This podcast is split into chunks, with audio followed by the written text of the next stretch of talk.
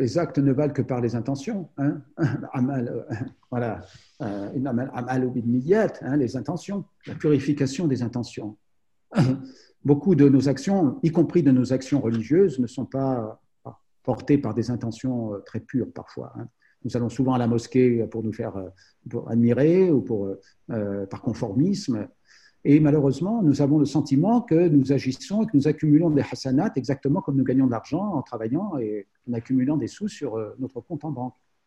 Moi, j'ai été euh, frappé, il y a quelques années, j'ai rencontré euh, quelqu'un qui était dans la, voie du tassawouf, mais qui m'a dit qu'il y avait sur Internet des sites où les gens s'encourageaient à multiplier les, les salawat al-nabi, les prières sur le prophète, et donc il fallait atteindre, c'est comme le téléthon, il fallait atteindre le million, euh, un million de prières, voilà, alors euh, chacun contribuait avec des prières. Euh, voilà, je, je, crois que ça ne vaut pas une vraie tauba, une vraie prise de conscience de notre fragilité, de notre faiblesse et une véritable sincérité vis-à-vis du prophète, donc, notre grande difficulté, c'est que nous avons une vision quantitative des choses. Et les hasanats sont, sont dans cette perspective-là. Donc, euh, il faut essayer d'abandonner euh, cette comptabilité des hasanats, comme nous abandonnons, euh, bien sûr, les fruits de, nos actes.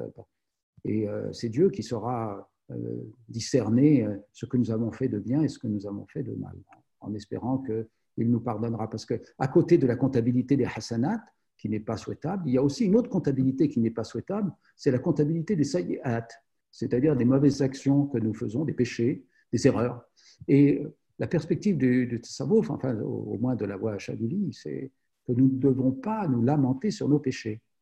Après tout, c'est Amrullah, Dieu a voulu que nous péchions. Euh, euh, Dieu a voulu que nous péchions et euh, si de ce péché sort une véritable repentance, un retournement vers Allah, une demande de pardon, euh, éventuellement une tentative pour euh, compenser les conséquences de ce péché, Alhamdulillah. Hein. Il vaut mieux, euh, disent les maîtres, un péché qui nous apprend notre faiblesse vis-à-vis d'Allah qu'une bonne action qui fait de nous des orgueilleux. Et malheureusement, souvent, nos bonnes actions nous, font de nous des orgueilleux, donc elles ne sont pas si bonnes que ça. Hein.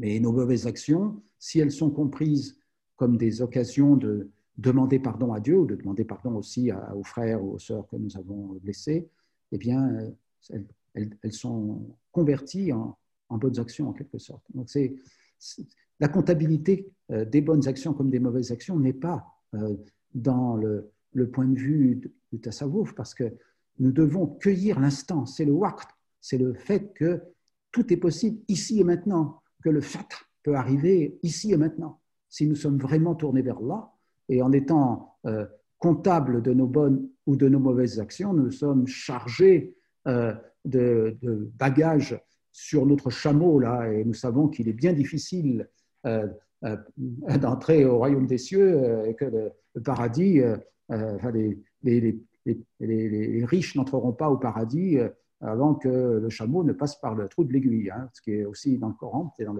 l'Évangile, mais c'est aussi dans le Coran. Et euh, il faut arriver à passer par le trou de l'aiguille et donc il faut se débarrasser de toute cette comptabilité qui nous empêche de voir le miracle permanent de la création d'Allah, du renouvellement de la création et de la possibilité que nous avons à chaque instant euh, d'être présent à lui, lui qui est présent à chaque instant.